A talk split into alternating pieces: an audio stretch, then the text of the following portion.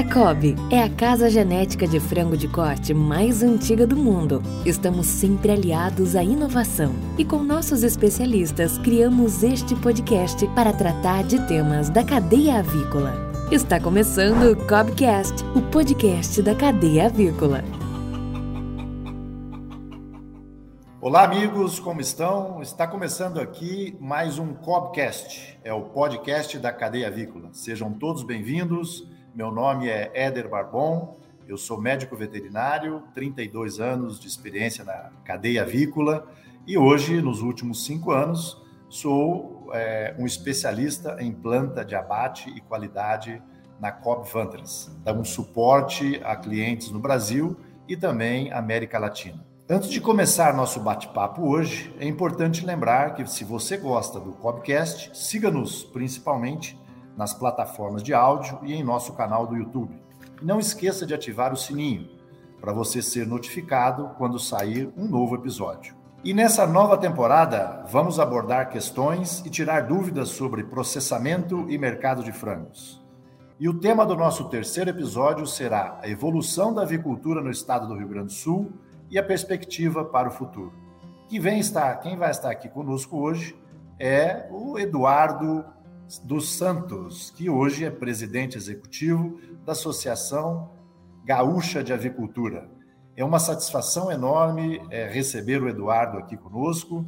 Eduardo, nós trabalhamos juntos por 20 anos no Rio Grande do Sul e hoje é um dos grandes nomes da avicultura gaúcha e tem projetado o Rio Grande do Sul, da avicultura gaúcha.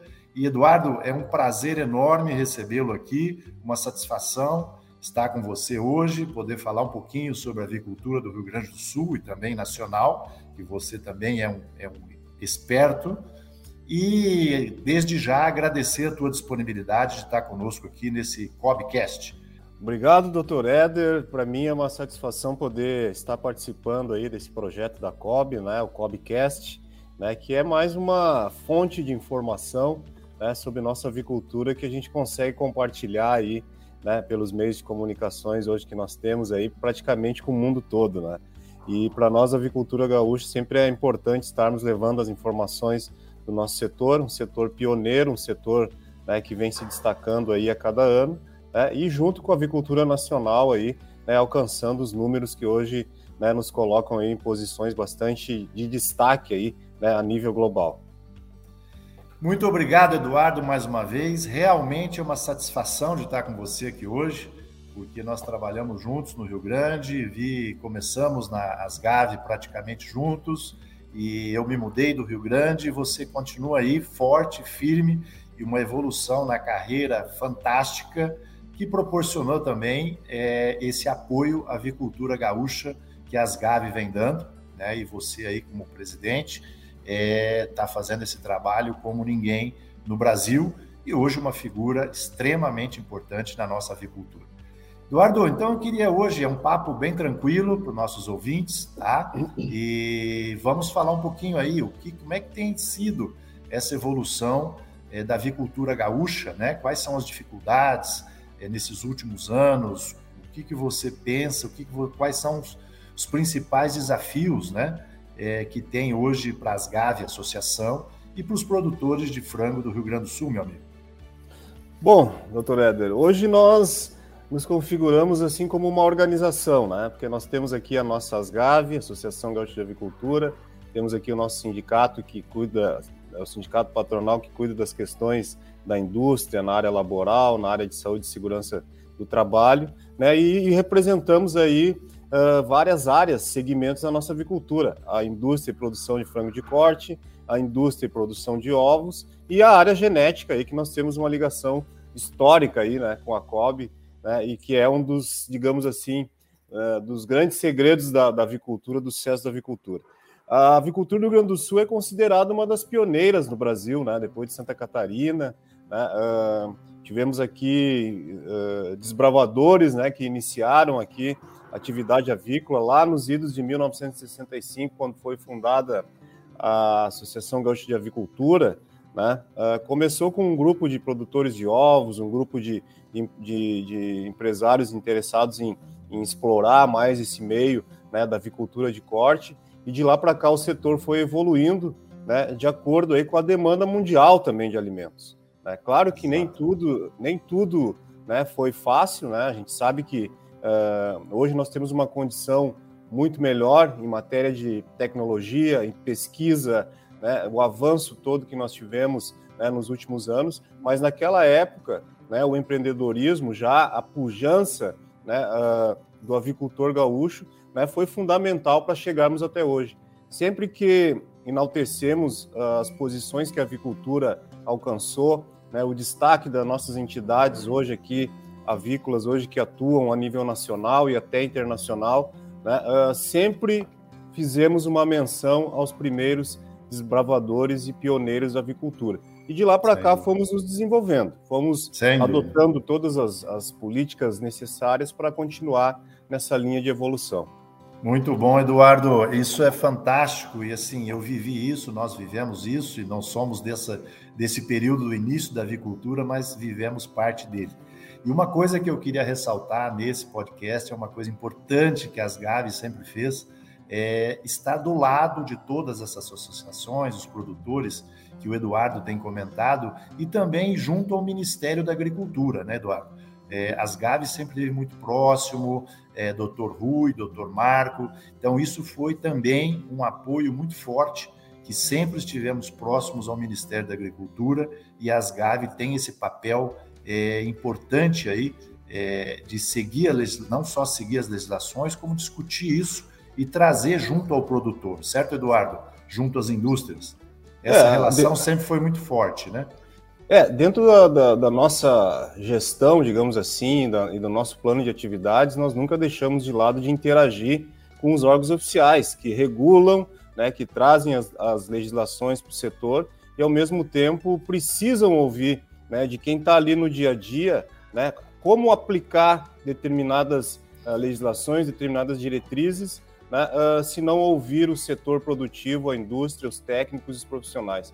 Com base nisso, então, nós sempre tivemos essa interação com os órgãos oficiais, seja na esfera federal, como o Ministério da Agricultura, que você bem citou, né, uma série de avanços, uma série né, de adequações para atender até as demandas do mercado internacional, seja na esfera estadual, né, com os órgãos de inspeção claro. estadual que regulam o mercado interno. Né, isso também nós fomos adotando a cada passo da nossa gestão, sempre buscando interagir, né, levar o que for necessário para uma discussão uh, legal dentro do, dos parâmetros legais e, ao mesmo tempo, nós temos a credibilidade junto aos órgãos oficiais de sermos consultados, de sermos acionados né, quando há também a dificuldade de atendimento, a dificuldade de interpretação né, de algum tipo de legislação. Então, isso, ao longo dos anos, realmente nos deixou assim como uma instituição que tem esse, esse diálogo, tem esse canal, tem essa abertura, né, e, e também está ao lado do, do, do produtor, da indústria, né, através das nossas comissões temáticas, aqui, que você mesmo participou de algumas, né, né, eh, que atuam muito forte né, para levar né, de forma coletiva aí as dificuldades, desafios e sugestões para melhorias na, na nossa produção. Sem dúvida. E o crescimento técnico, né, Eduardo? Isso é o crescimento técnico dos técnicos, não só do, da indústria, como do Ministério, juntos, né? Buscar informação, buscar crescimento técnico, isso é fundamental.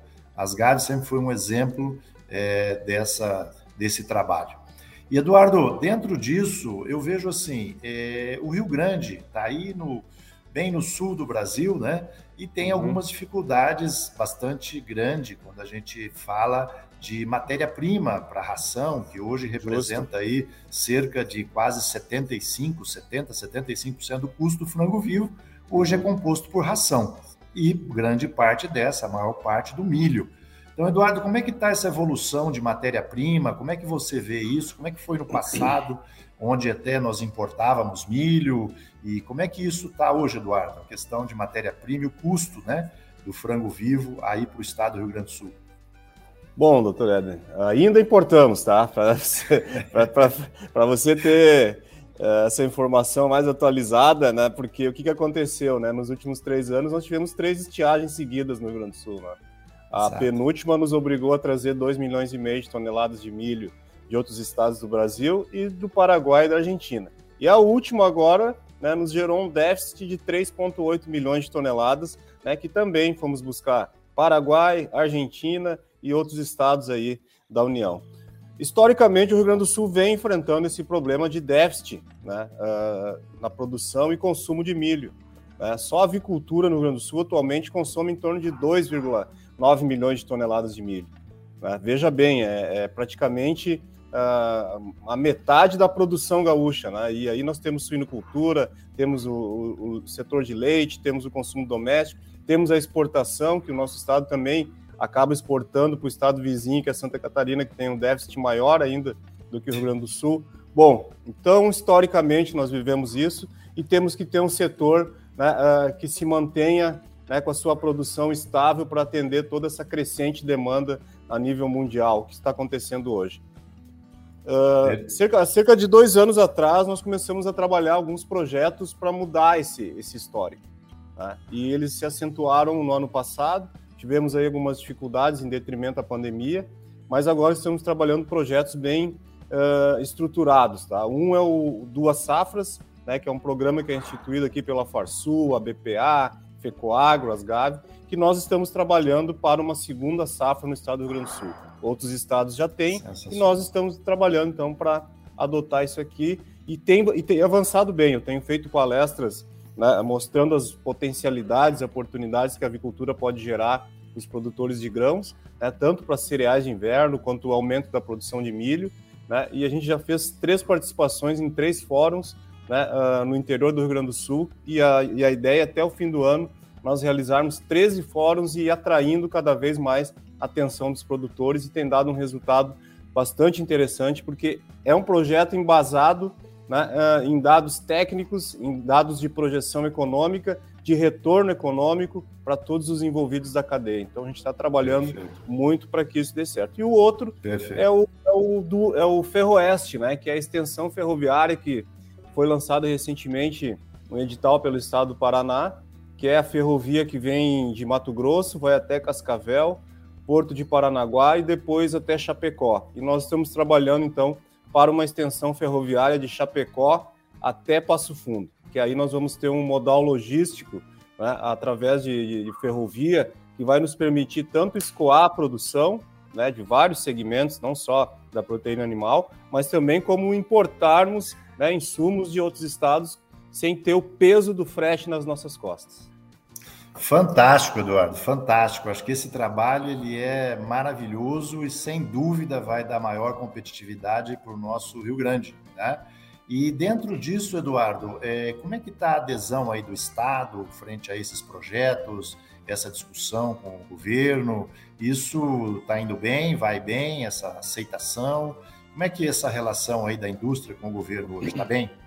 Nesses projetos aí, no que se refere a grãos, né, a gente está tá andando de uma forma um pouquinho mais independente, independente. né? A gente certo. sabe que o governo hoje tem uma série de, de preocupações, é a economia que oscila muito no Brasil, né? é, a, é, as diretrizes políticas de cada estado, né? é os orçamentos que a União tem que estar tá aí depois todo esse, esse, esse, esse problema da pandemia teve que redirecionar muitos recursos, tirando, por exemplo, de pastas que necessitavam de recursos para poder ter uma atuação mais dinâmica, mais estruturada.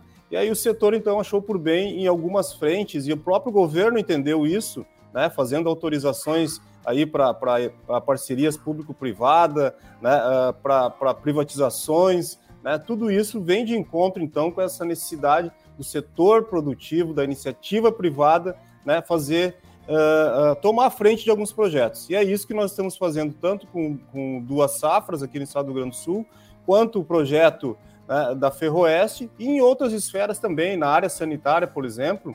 Nós estamos agora levando para o CIAVES né, uma matéria especial de capa da nossa revista de dois anos de uma plataforma de defesa sanitária que nós desenvolvemos aqui, Fundesa, nosso fundo privado, Asgave, Ministério da Agricultura, Secretaria da Agricultura né, e o setor, né, uma plataforma dinâmica com certificação né, uh, de granjas de matrizes, de, de, toda a parte genética, que era todo um processo antes, antes muito burocrático e manual. Nós desenvolvemos todo um sistema através da, da Agência de, de, Tecnologia de Informação uh, da Universidade de Santa Maria, e esse projeto, então, se tornou uma plataforma de defesa sanitária que vem avançando a cada dia, inclusive trazendo outros setores, como a suinocultura, né? e nós, então, inovamos com essa plataforma justamente para dar essa dinâmica né, que o setor tanto necessita para poder atender as demandas aí do dia a dia, da produção, né, ah, da adequação a mercados. Né? Então, hoje nós temos um processo bastante dinâmico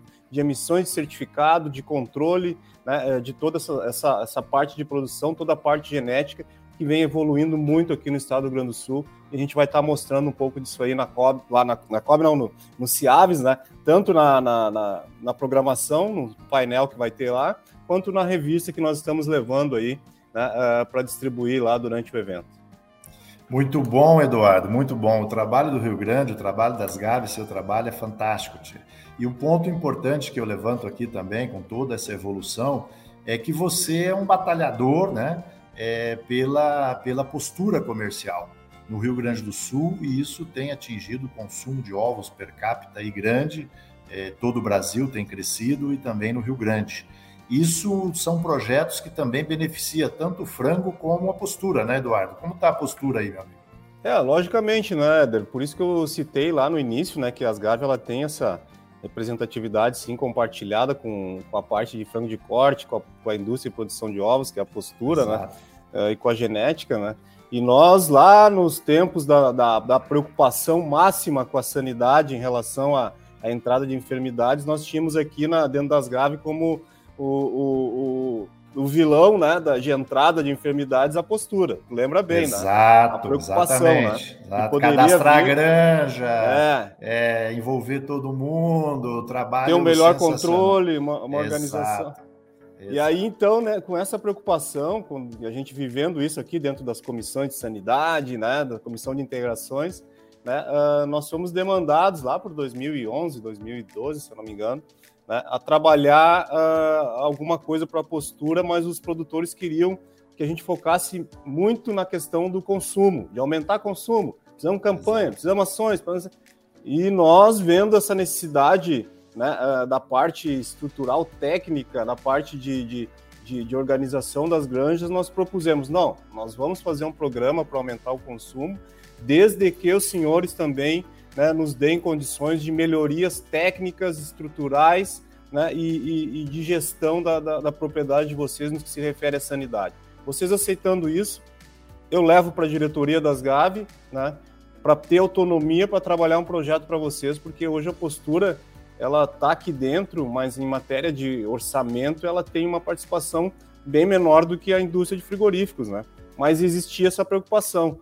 Então, os produtores aceitaram, né, de forma bem resumida, a gente criou um programa chamado Ovos RS, que tem dois módulos, um técnico que dá toda essa deu toda essa orientação, capacitação, visitou, nós temos um programa de auditoria anual que visita todas essas granjas, né, foram capacitados, fizemos convênios com o Senai, convênios com a Universidade de Santa Maria, Universidade da URGS para controle de qualidade do produto, enfim, estamos já no décimo ano, entrando no décimo ano desse programa.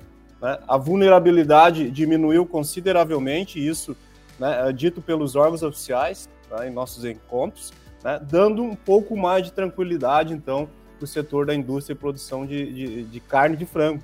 Né? Como você bem disse, uma área está interligada à outra. E com isso, então, evoluímos. Evoluímos na parte de marketing, de consumo, né? aumentando aqui o nosso consumo per capita no Rio Grande do Sul, é em torno de 265 ovos por habitante ano, é um pouquinho acima da média nacional, que está 257. Né? E com isso a gente conseguiu, então, dar uma condição melhor para esse setor. Né? Lançamos até recentemente uma certificadora para os sistemas alternativos, que era outra preocupação, que é as aves criadas soltas, que é free range, que é cage free, que é colonial, que é isso e aquilo, que tem aumentado e nós então criamos, junto com o Senai, né, uma certificadora, o Senai, o organismo de, certifica certificação, totalmente independente, né, que vai certificar, e já tivemos agora recentemente um primeiro certificado de uma granja da Naturovos, que certifica os sistemas alternativos dentro das, das, dos, dos, das diretrizes de bem-estar animal. Excelente, Eduardo. Muito bom trabalho. Eduardo, dentro desse patamar, né, dentro dessa exatamente desse, dessa visão de certificação, de é, deixar isso com maior credibilidade, tanto para bem-estar animal como qualidade de produto, né? Eu te pergunto o seguinte: hoje nós conhecemos várias ou quase todas as empresas aí do Rio Grande do Sul e algumas têm um foco mais local, né? Que atendem aí as grandes, a grande capital, a grande Porto Alegre, e outras têm algum um, foco um pouco diferente, que são as exportações. Tá? Como é que isso hoje você, o teu sentimento, é os números na realidade, né, que você conhece bem, dentro do Rio Grande? Hoje o Rio Grande, os produtores é, focam mais exportação, mais mercado interno, até porque o custo de, de produção de vocês acaba sendo um pouquinho maior em virtude da matéria-prima, né, Eduardo? Como é que é aí, esse, essa relação esse, aí?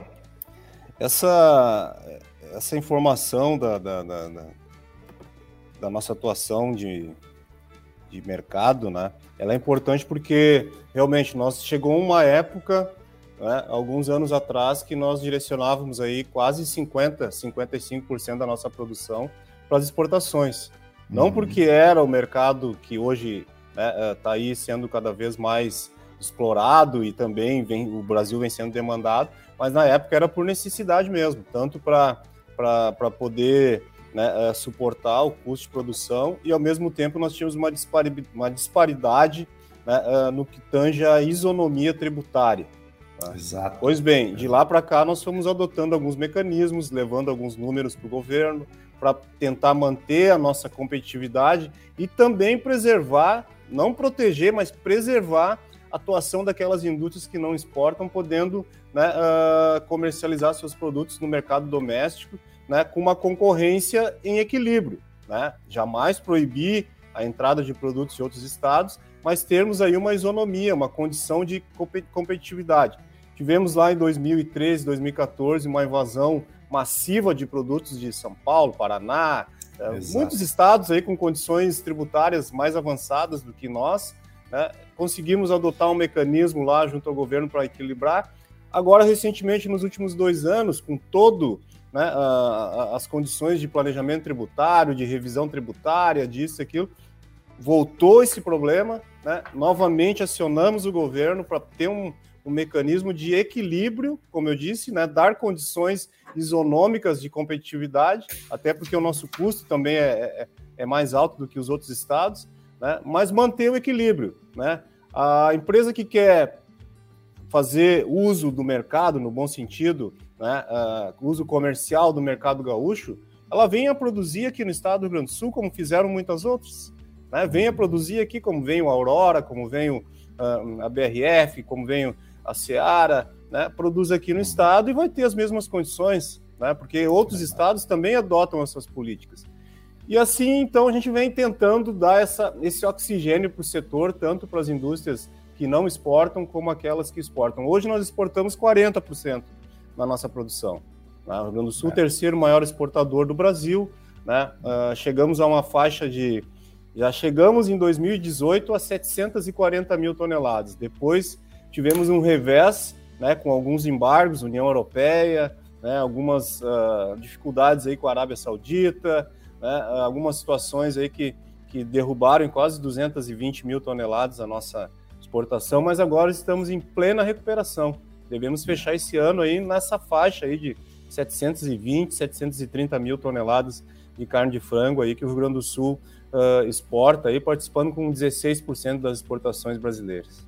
Muito bom, Eduardo. Acima da média nacional, né? Rio Grande hoje, 40% acima da média nacional. É. Um, outro ponto, um outro ponto importante também, é, e o que vem acontecendo, eu acho que um grande trabalho de vocês aí, mérito do Rio Grande, são as exportações de ovos comercial também, né, Eduardo? Que tem tomado vulto isso no Brasil, né?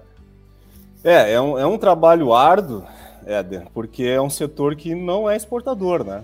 É. E, e, a gente começou a impulsionar, a gente tem uma grande indústria aqui hoje que você conhece bem, né, chamada Naturovos, que investe em, em, em, processamento de ovos também, em ovo líquido, ovo em pó. Agora temos mais uma outra que foi é, recentemente inaugurada aqui na, na Feliz, né, na Olha cidade aí. Feliz, né, que é a Master Eggs também, que está trabalhando nesse, nessa parte de processamento, que é o que é necessário para melhorar até a logística de exportação. Né? Mil vezes você exportar um ovo uh, em pó ou líquido do que um ovo in natura. Né? E, e, e com certeza nós já temos hoje a, a, as portas abertas para a avicultura de postura. Né? A avicultura de corte hoje ela já está presente em mais de, de 150, 160 países. Né? Então nós já estamos lá né, com a nossa, digamos assim, a nossa credencial. E a gente, como membro também, a Asgav hoje é a única entidade nacional que é membro da, da World Egg Organization, que é a Organização Mundial da Indústria e Produção de Ovos, né, com sede em Londres, né, e congrega mais de 70 países, e nós começamos lá como, como participantes né, das conferências globais, e depois de um certo tempo aí recebemos visitas de dirigentes, trouxemos dirigentes, CEOs dessa organização para participar de algumas conferências nossas aqui no, no, no estado do Rio Grande do Sul. Né? E hoje participamos lá ativamente né, dos painéis, inclusive estou indo agora para a Holanda, agora em setembro, onde eu vou participar de, de, de dois painéis lá na, na, nessa conferência global da, da, da World Egg Organization, que também coloca o Brasil e o Rio Grande do Sul, né, já que o meu amigo Santin, da, da BPA, né, que é presidente, e é do IPC, que é o International Poultry Council, da, da parte de corte, né, uh, também nos dá apoio né, para estar como representantes do Brasil nessa organização da indústria e produção de ovos que trabalham juntos em muitas frentes, né, junto com, com o IPC. E a gente consegue, então, através dessa participação, também levar o nome do Rio Grande do Sul, do Brasil, para esse mercado competitivo de ovos. E como você bem disse, a gente vem aumentando consideravelmente. Tivemos agora um pulo de 70% de aumento nas exportações do primeiro semestre, mil e, quase 1.200 toneladas de ovos exportados né, nesse primeiro semestre aqui de, de 2022, né, uh, que o Rio Grande do Sul subiu aí no ranking né, das exportações. E o Brasil também vem, vem evoluindo. Então é um, é, um, é um caminho que nós estamos trilhando, né, junto com outras instituições, com outros estados produtores, né, com outros empreendedores, junto com o apoio da BPA, que né, faz um trabalho né, uh, muito intenso nessa, nessa parte assim, de prospecção de mercado internacional, e com isso a gente consegue, então, né, junto com mais esse segmento aqui também, estar tá colaborando aí com a, até com as exportações e também com a, a nutrição alimentar aí que o mundo tanto precisa hoje. Sem dúvida, sem dúvida. É um orgulho ter você de amigo e todo esse trabalho que a gente fez nas Gavi, Eduardo. Realmente eu me sinto orgulhoso de ver toda essa, essa punjância aí, né, que o Rio Grande vem, vem representando. E realmente é uma transformação para quem conhece o Estado. Né? Isso, sem dúvida, é um trabalho forte de vocês. E Eduardo, é, até eu gostaria de ficar falando contigo aqui mais umas duas horas, porque o conhecimento e todo né? esse trabalho seria ótimo, mas nós temos um tempo restrito e já vamos chegando aqui ao final do nosso podcast, infelizmente. Passou rápido? É rápido, mas vamos em frente. Não, eu digo não, passou é. rápido, né? De tanto é, conteúdo que tem, a gente vai, claro. vai compactando, mas. Exato. E, e um outro ponto que eu queria aqui, para finalizarmos aí, é que as Gaves sempre foi, como eu falei no início, bem próximo ao Ministério. E hoje nós estamos passando por um processo de transformação aí e modernização, né, no alto que vem aí o autocontrole na indústria, principalmente uhum. aí dentro das plantas de abate. Esse autocontrole já foi é, instituído para suínos, né? E agora nós estamos passando aí essa fase para avicultura, aprovando esse projeto aí praticamente, a indústria se preparando é, para o autocontrole.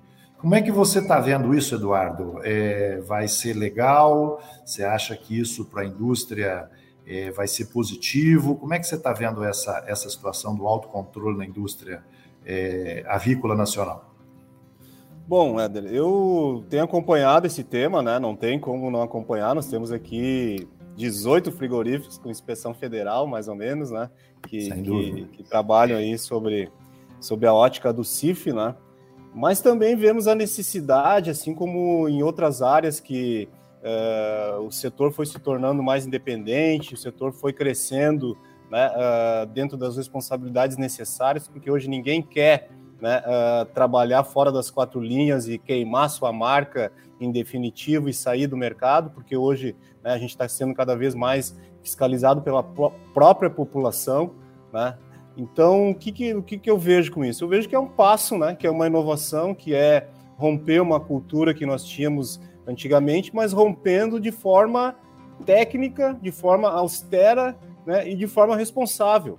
Né? Não uh, se distanciando do trabalho todo do serviço oficial, muito pelo contrário, né? nós teremos ali né, a nossa responsabilidade integral na produção, na, integral nos, nos controles, né? e na sequência o órgão oficial fazendo o seu papel de fiscalizador, de orientador, né? de, de, desenvolvedor de, de, de, diretrizes, de legislações. Né? Então, acho que agora nós partimos para um passo né? justamente de modernização, né? de liberdade dentro das quatro linhas, quando eu digo, é com responsabilidade. Né? Isso acho que vai ajudar o setor, porque a evolução do nosso setor, o crescimento, né, a instalação de novos empreendimentos, ampliação, a tecnificação, ela anda numa velocidade acima né, das burocracias governamentais que nós temos hoje, nós temos que dizer isso, que é uma realidade, acima, às vezes, da dificuldade né, de, de, de ter um orçamento adequado para determinadas áreas uh, uh, uh, do serviço oficial, né? E aí surgem né, programas e necessidades né, justamente para resolver esse problema. Então eu vejo assim que é um avanço, né, é uma mudança de, de, de cultura, de paradigmas, né, mas que é necessário para a gente dar né, um ritmo mais dinâmico aí para nossa produção, né, uh, atendendo sempre né, a responsabilidade de produzir alimentos né, uh, inócuos, saudáveis para a população. Claro que né? Nós não vamos aqui assumir nenhum compromisso que isso vai ser 100%, porque a gente sabe que nós vivemos num mundo com uma série de mudanças e alternativas né, e tentativas, às vezes, até de burlar sistemas, né, mas eu acho que a, toda empresa responsável, a indústria, o seu técnico, né, não quer colocar um produto no mercado que vá sofrer algum tipo de dano de imagem, algum tipo de dano né, na, na, na sua própria marca. Né? E a que fizer isso vai estar sujeita às penalidades da lei. Então eu vejo assim, claro que nós temos aí resistência, isso em qualquer mudança de, de, de, de, de sistemas, de culturas, isso sempre vai acontecer. Nós temos aí as pessoas que levantam uma bandeira mais proativa, outras que levantam uma bandeira mais conservadora, né? mas nós temos que pensar no todo, nós temos que pensar no avanço e nesse crescimento. Eu, venho, eu, eu volto a dizer, nós temos aí uma, uma avicultura muito forte, né, empreendimentos aí, né, uh, milionários em matéria de, de, tecnologia, de estrutura, né, de envolvimento de pessoas, né, que não, que o, hoje a estrutura oficial que nós temos de inspeção, ela não acompanha todo esse crescimento.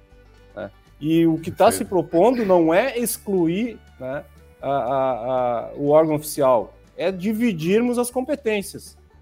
E eu acho que isso pode dar certo, né, mas aí, como eu digo, é um trabalho né, uh, que tem que ser agora acompanhado, deve voltar, voltar o tema agora em apreciação no Senado, né, e recentemente tivemos reunidos aqui também com representantes da BPA e das nossas indústrias, uh, temos que mostrar né, para os nossos governantes que às vezes, e, e políticos, né, senadores, deputados, que, que às vezes não conhecem o processo produtivo e o porquê da, da, da da, da, do interesse do setor na, na, no autocontrole, temos que mostrar de forma bem efetiva né, para que esses representantes tenham noção que é um sistema que vem para melhorar e que vai né, uh, estar sob a fiscalização ainda do serviço oficial.